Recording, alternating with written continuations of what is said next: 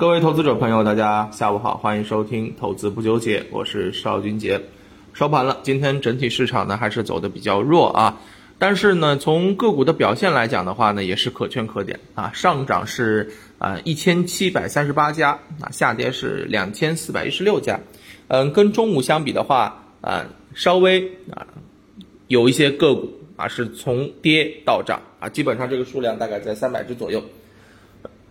那这样的一个情况的话，其实那整体来看还是啊比较的这个健康。为什么呢？因为嗯，指数跌啊，个股没啥受影响；指数涨的时候啊，个股也没啥受影响。所以其实现在的这个行情是给谁准备？是给资金准备的，是给主力机构准备的，对不对啊？这些有机构关注的、有机构拉升的，它是无论什么时候都可以涨。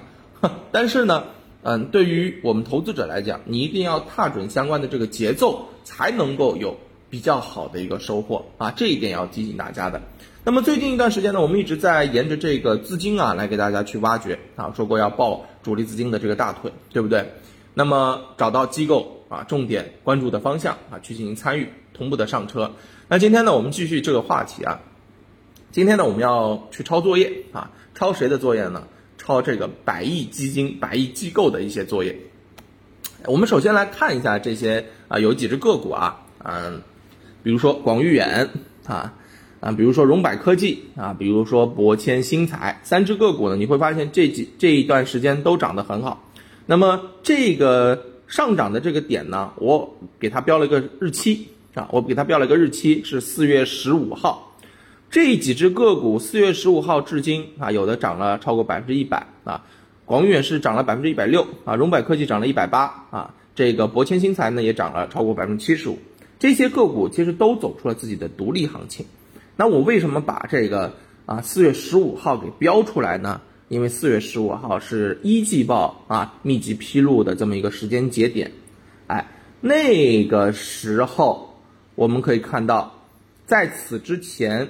我们不知道有机构买了，但是在在此之后，由于相关的这个啊企业公布了它的这个持仓情况，公布了前十大股东，当然也有机构公布了它的这个调仓换股的动向，那我们就知道了哦，原来这些机构啊，都这些品种啊，都是在一季度的时候趁着震荡或者回调啊，被很多百亿机构给相中了啊，广誉远。某百亿机构一季度增持了两百五十万股，荣百科技啊，某百亿机构啊一季度新进了七百二十万股，博千新材啊这一季度新进了五百万股，哎，你看看是不是？就是前面先买，哎，然后公布了之后，有一种感觉就是，哎，原来是暗度陈仓的啊，现在呢啊 是。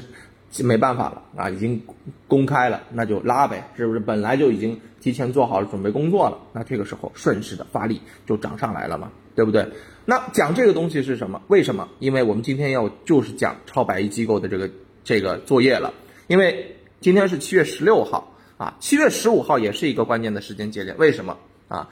公募基金二季报进入披露期。啊，那么我们可以看到，目前数十只的这个主动权益类的这个基金啊，也开始发布了二季度的报告，也就是说，他们的这个持仓以及啊这个持股的路径啊，慢慢浮出水面来了。那另外一方面呢，啊，随着啊相关上市公司的这个业绩公布，那么前十大股东他们也随之披露，那么当中就出现了一些知名百亿级机构的这个身影，对不对？那这两者一佐证之后，那自然。机构要做什么就非常明确了，所以我们在这个时候就是抄机构的一个作业，抄这些百亿机构的这个作业。那么特别是一些百亿基金啊，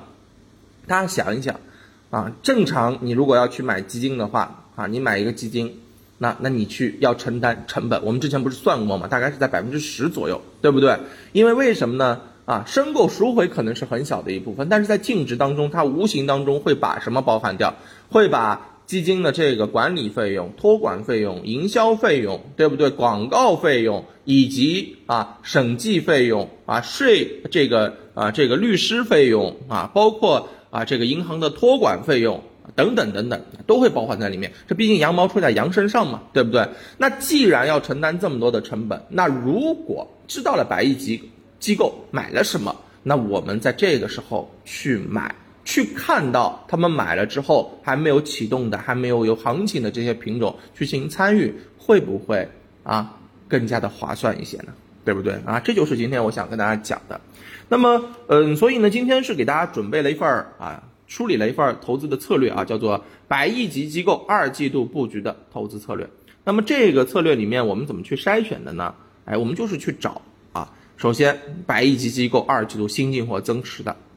你很明显要有买的这个举动嘛，对吧？那么这些品种呢，最好要叠加当下的一个市场特点，那就是行业一个要有高景气度啊，另外一个呢就是啊中报的业绩一定要好啊，业绩预增超过百分之五十，这样子的话，不管怎么样，后面也会被市场认可，对吧？还有一个就是最好就是底部震荡。放量之后刚刚突破走强，或者说是尚在低位还没有启动的一些品种，那这样子的话呢，其实更好去预判机构在这个时候的成本大概是在什么位置。那么我们也可以轻松的判断出来，有可能机构的成本就是跟现在的这个价格差不多，甚至比现在的这个价格还要高一些。哎，有了这样的一个情况，那抄机构的作业。不就更加的容易了吗？对不对？所以呢，经过这些条件之后呢，给大家去做了一些梳理啊，并且呢，放在了我们的啊投资资料当中。那么大家可以啊通过评论区的这个留言啊，可以跟我互动啊，说要这个资料，然后我会点对点的把里面的那个内容发送给大家，好吧？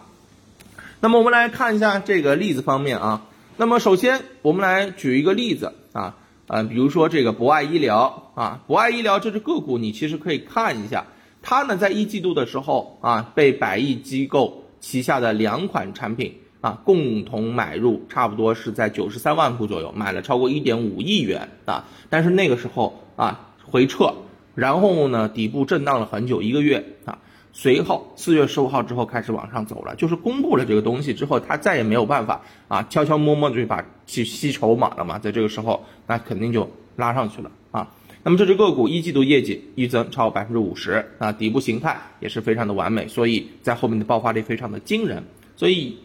多只个股共同佐证，这是一个行之有效的方法。那我们今天呢，同样啊，嗯，举再举一个例子吧，呃，从这个目前那机构持有的啊，今天给大家梳理出来的啊资料当中挑一只，当然这只个股仅做案例分析啊，不做推荐，不做分享啊。那么这家个股呢，叫做周大生。那周大生呢，也是被某百亿级的机构旗下五家产品二季度新进持股或者增持约三千万股，这个比例是很高的，超过六亿元。那么业绩方面呢，目前中报业绩预增超过百分之八十，并且我们其实可以看到啊，在二季度整个周大生回撤已经超过百分之二十五了，现在在底部做宽幅的一个震荡。那今天呢，正好是一个放量突破。那是不是机构藏不住了，后面往上拉升呢？对不对？这个后面的走势就邀请大家一同去关注了，好吧？